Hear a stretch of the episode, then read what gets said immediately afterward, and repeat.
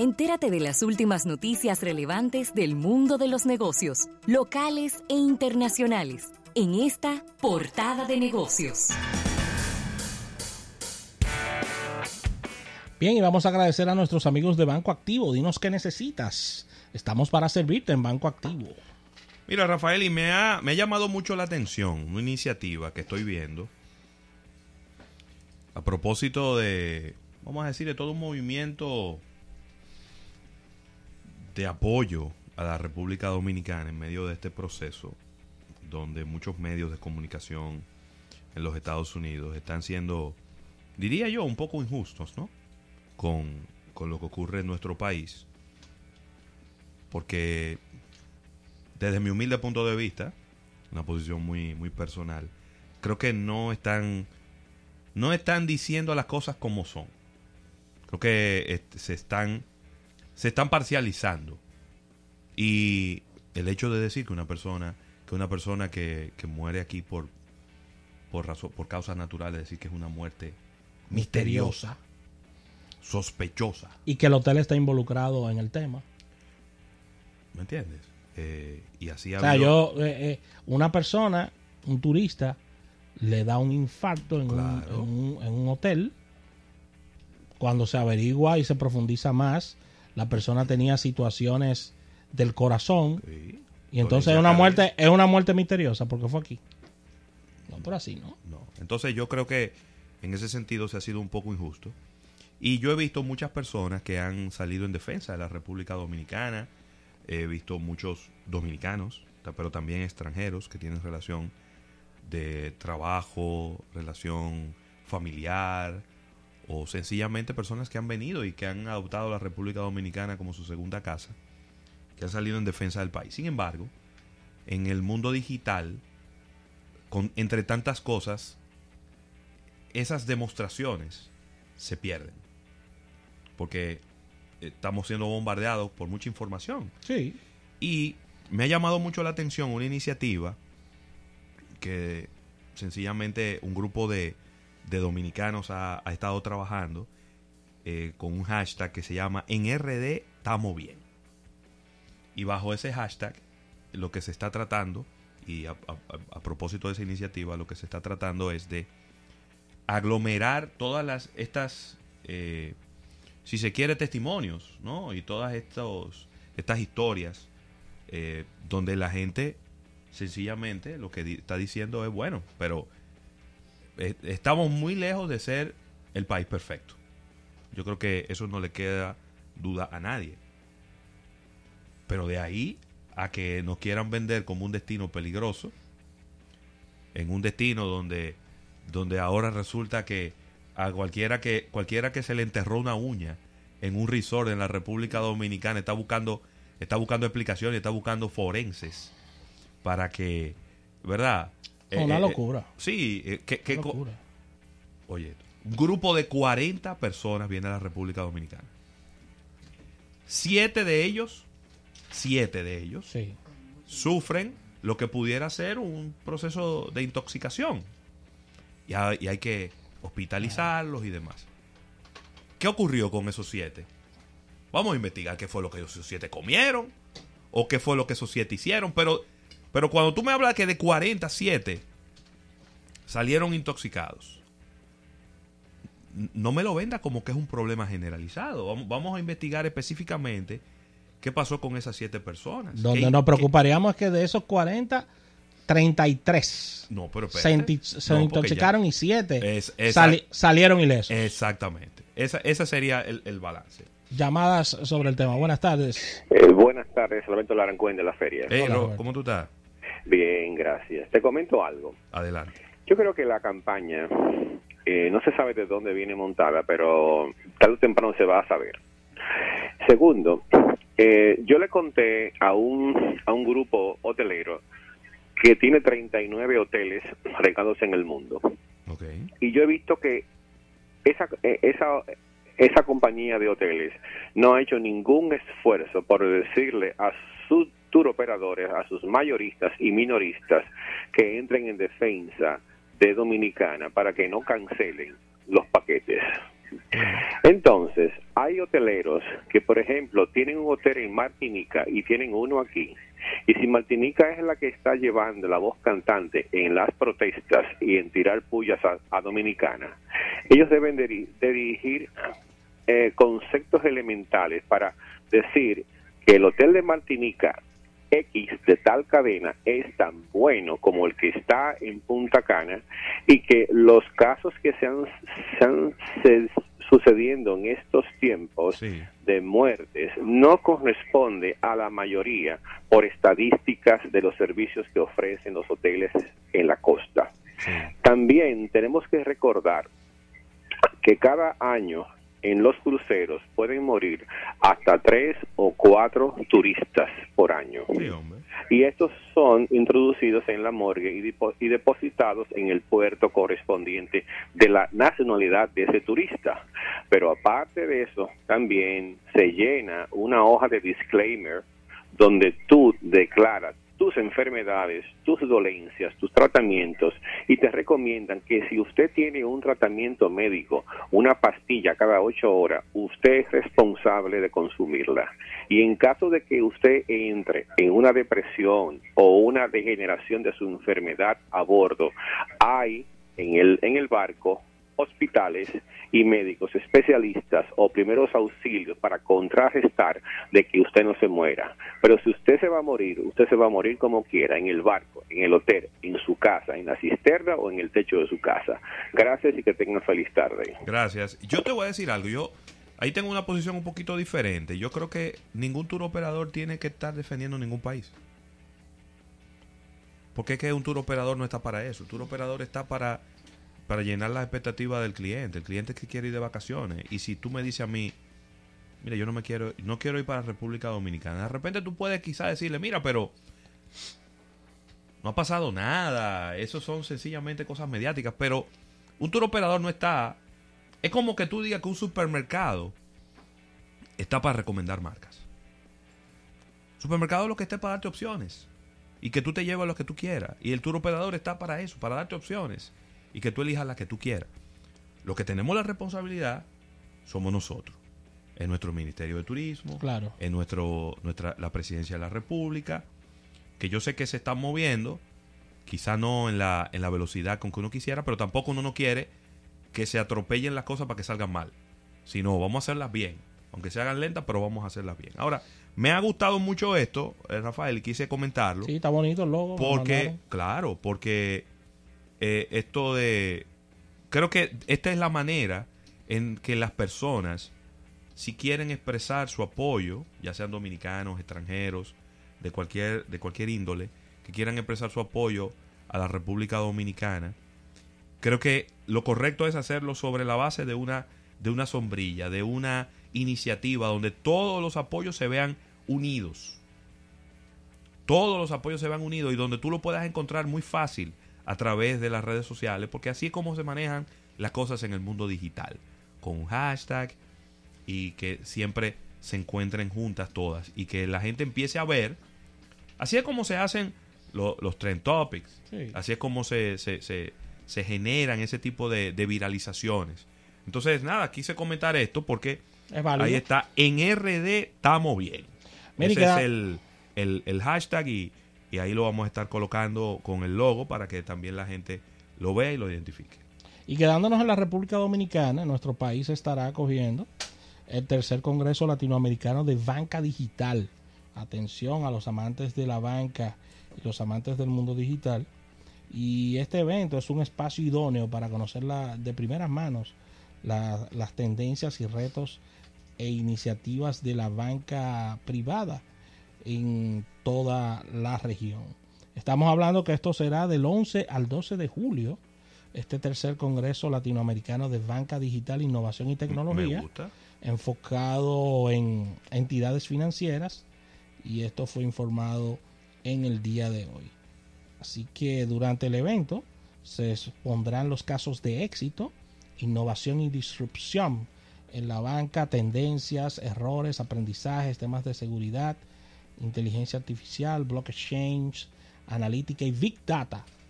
En el caso de todo este tema de transformación digital. y se hablará de ciberseguridad, de fintech, un tema muy en boga en estos tiempos, el open banking, entre otros. Así que muy completo esto. Claro. Vuelvo y repito, 11 y 12 de julio será esta, este encuentro y déjame ver, no tengo el... Ah, bueno, aquí está. Se desarrollará en el Hotel Intercontinental de la capital Ahí es. de Santo Domingo. Muy bien. Muy bien. Ahí es lo claro. Mira, Rafael, y, y se le siguen cayendo los palitos ¿A quién? a T-Mobile y a Sprint en una continuación de lo que mencionaba yo ahorita en, el, en este capítulo bursátil.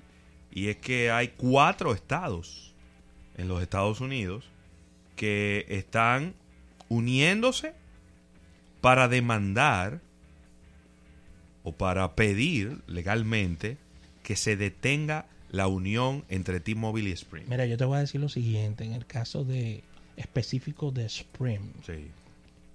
yo no sé si Spring aguante no unirse con una de las telefónicas. Mira, Hawái, Massachusetts, Minnesota y Nevada se estarán incluyendo, ¿verdad?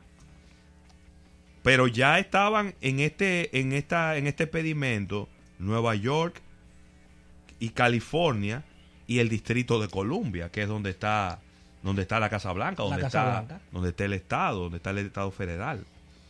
Eh, ellos sometieron el pasado 11 de junio una puede ser como una, una demanda, ¿verdad? Una solicitud Vamos a formal. llamarle una moción. Sí, en donde están pidiéndole que el número 4, que es T-Mobile, y el, número 3, que es T-Mobile, y el número 4, que es Sprint, no se les permita unirse. Eh, y los fiscales, para los que creen que esto puede ser algo que esté siendo patrocinado por Donald Trump y el departamento y el partido republicano, los fiscales generales de todos los estados que están involucrados, todos son demócratas. Uepa. Es decir, que no es un tema Político. político, pudiéramos decir de alguna manera, ¿no? No, intereses comerciales hay ahí e intereses, diríamos que al final del camino intentando defender al consumidor, que es lo que buscan estos, estos estados. Es una, es una situación que hay que verla con mucho detenimiento, porque como tú dices, eh, Sprint, que es el cuarto operador de telefonía móvil en los Estados Unidos, es una empresa que ha estado No va, no va a aguantar. batallando y eh, ellos ellos lo han hecho de la manera correcta. Ellos dijeron, bueno, que nosotros por separado no podemos competir con Verizon y con AT&T. La única manera de nosotros poder competir es uniéndonos para poder tener el tamaño para- y para poder tener el músculo financiero que necesitamos para poder enfrentarnos en una campaña, en una competencia y en una guerra. Y demostrado, ¿eh? Estados Unidos no aguanta tantas compañías de teléfonos. Ahí está, ahí está la demostración de esto, ¿eh? Mercado totalmente saturado con empresas que están buscando unirse a otras, las pequeñas vendiendo para ser adquiridas por las grandes y mira cómo la cuarta quiere ser parte ya de la tercera. Entonces, no solo aquí ocurre eso de que tenemos muchas empresas dedicadas a una misma situación, a una misma eh, acción comercial y es lo que está pasando en Estados Unidos. Los márgenes son pegaditos ahí entre los entre las tres primeras posiciones. Súper pegados los tres. No hay una diferencia enorme y unos márgenes diríamos que muy Pero tú dices los márgenes entre la, entre la primera y la segunda en Estados Unidos. Entre las entre las cuatro primeras, puedes buscarlo. A ver, Entre las tres primeras Acuérdate. AT&T y Verizon están muy cerca. Sí, Pero luego T-Mobile está lejos. Si T-Mobile y Sprint se unen, entonces se acercarían al segundo lugar. vamos a buscarlo a ver qué tanta es la diferencia. Porque, Dímela, porque si estuvieran muy cerca, la unión de T-Mobile y Sprint la convertiría en la segunda. vamos pero a no, no llegan a la segunda. No llegan a la segunda, pero No. como quiera, la diferencia no es 30, 40 de diferencia, puntos, no. Sprint tiene la mitad de la participación de mercado de, de Verizon. Sí, sí. Menos de la mitad de lo que tiene Verizon. Recuérdense que AT&T es la más grande, Sí. es la líder del mercado. Entre AT&T y Verizon no hay mucha diferencia. No. Pero luego, ya T-Mobile, T-Mobile tiene casi un poco, un poco más de la mitad del- de lo que tiene Verizon y, y Sprint tiene como el 30% de lo que tiene Verizon Es un, de participación de es un mercado. mercado, es un mercado de tres compañías, no de cuatro ni de cinco. No más de ahí. Sí, eso, eso, es, eso es entendible. Los mercados cuando se van madurando y cuando ya no, no, no crecen a la misma velocidad, tienden a reducir la cantidad de Yo competidores. te voy a hacer una pregunta. ¿Qué va a hacer Spring con esa situación financiera, loco, porque, loco por venderse, con el tema del 5G? Que hay que buscar todo el dinero del mundo para eso. Para el 5G. Sí, hay que buscar. Miles de millones de dólares tú tienes que buscar para instalar 5G. Y tienes que instalarlo obligado. ¿Por qué? Porque lo va a hacer Verizon. Mira, Verizon Ajá. Y mira, yo estaba confundido. Yo pensaba que ATT estaba en el primer lugar. Y en el tercer trimestre del 2018, que es el dato que tengo más reciente, Verizon tiene un 34.91% del mercado. Pegaditito, pegaditito ahí de. ATT, que tiene el 34.07. Ahí están. Pero fíjate como T-Mobile tiene la mitad, ¿Cuánto tiene T-Mobile? 17.5. Muy lejos. Y Sprint tiene un 12.13. Fumaría un Si 29. tú sumas el 30. 17 con el 12, estamos hablando de un 29, 29.6. Se pega, se pone pegado ese Ahí merengue. sí ¿eh? se pone pegado. Pero, pero, en participación de mercado, las matemáticas no son exactas. Cuando tú sumes a T-Mobile con Sprint, ellos tenderán a perder un par de puntos de participación de mercado. Tenderán a perder, porque eso es normal que ocurra. Sí, claro. En un proceso de cambio, va a haber una, una fusión y ahí eso va, va, va a haber clientes que no van a querer este cambio y que se van a ir. Y ellos van, pero pon tú que se queden con un 25 o un 26% del mercado, todavía mantendrían un tercer lugar. Pero el problema no es estar en el tercer lugar, el problema es tener el músculo para poder competir con esos dos monstruos. Que ahí, es- ahí es se, donde le está- acabaron, se le acabaron los chelitos a los japoneses. Que son, los japoneses son los dueños mayoritarios de Spring. Sí, es que no, que no. SoftBank. Es no es un tema de dinero, de bolsillo, es un tema de participación de mercado y volumen. Sprint se enfocó durante mucho tiempo en tener el servicio más barato y eso Sí. no le daba rentabilidad. Y acuérdate que Spring fue la última que salió de CDMA. Pero cuando Larry estaba allá, Roberto, todavía estaban ofreciendo CDMA. Sí. Fue la última que salió, fue Spring. Claro. Todavía tenían los aparatos con CDMA. Con y yo CDMA. decía, ¡oh! Claro. ¿Eh? Que en Estados Unidos se utilizaba mucho el CDMA. Era, era, era prácticamente... Fue de, los- de los últimos países ¿Que en, salió? en- en abrazar el GSM. En la, la tecnología GSM, que es con chip. Ellos se, se, se- se resistían. Y, y bueno, nos recuerda con, con nostalgia que se traían muchos equipos de Sprint De Spring, sí. para activarlos aquí con Tricón, Sí, exactamente. que también era CDMA. Sí, pero no se iba a CDMA. Eso era... No, pero es que. No, pero que- durísimo. Sí, es que la, la red CDMA es mucho, mucho más robusta. Siempre lo fue. Sí, Y- siempre y lo fue. Todos, Siempre los, es ente- verdad. todos los entendidos Sí, sí, es verdad. en el negocio de la tecnología Siempre lo y de la comunicación celular, sobre todo de voz. Sobre Claro, todo de voz, ¿verdad? que es de lo claro, que estamos hablando. Claro, de lo que estamos hablando. Entienden eh, que es mucho más robusto. Lo que ocurre es sí, que el mercado se movió hacia GSM, Europa, Asia se movió, se movió hacia GSM por la necesidad del cambio rápido de un equipo por otro, que tú no tuvieras que ir a la tienda, al operador, al servicio al cliente, a que te cambiaran un celular por otro. Porque la industria lo que quería era que tú te pudieras cambiar de un día para otro. En CDMA tú podías perder tu número fácilmente. Sí. No, pero Tú, sí. Tú perdías tu número, claro que sí. Está bien, pero, pero ¿cómo? ¿Por qué? Ah, bueno, tú querías, por ejemplo, un, un teléfono rápido y tú perdías, o sea, tu teléfono se dañó, por ejemplo, Ok. o lo extraviaste. Tú podías perder ese número Bueno, fácilmente. yo, yo eh, que duré mucho tiempo siendo cliente de Tricom, de corporativo y luego cliente personal, eh, nunca perdí mi número, yo siempre iba y decía, yo quiero comprar ahora ese equipo.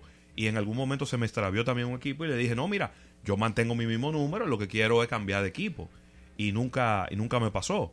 Pero, eh, pero entiendo que no es lo mismo que ahora. Que tú vas a un chi y se lo pones tú mismo al celular que te dé la gana. Tú no tienes que, tú no tienes que pedir asistencia de nadie. De nadie. De nadie, probablemente, a la hora de, de comprar un equipo.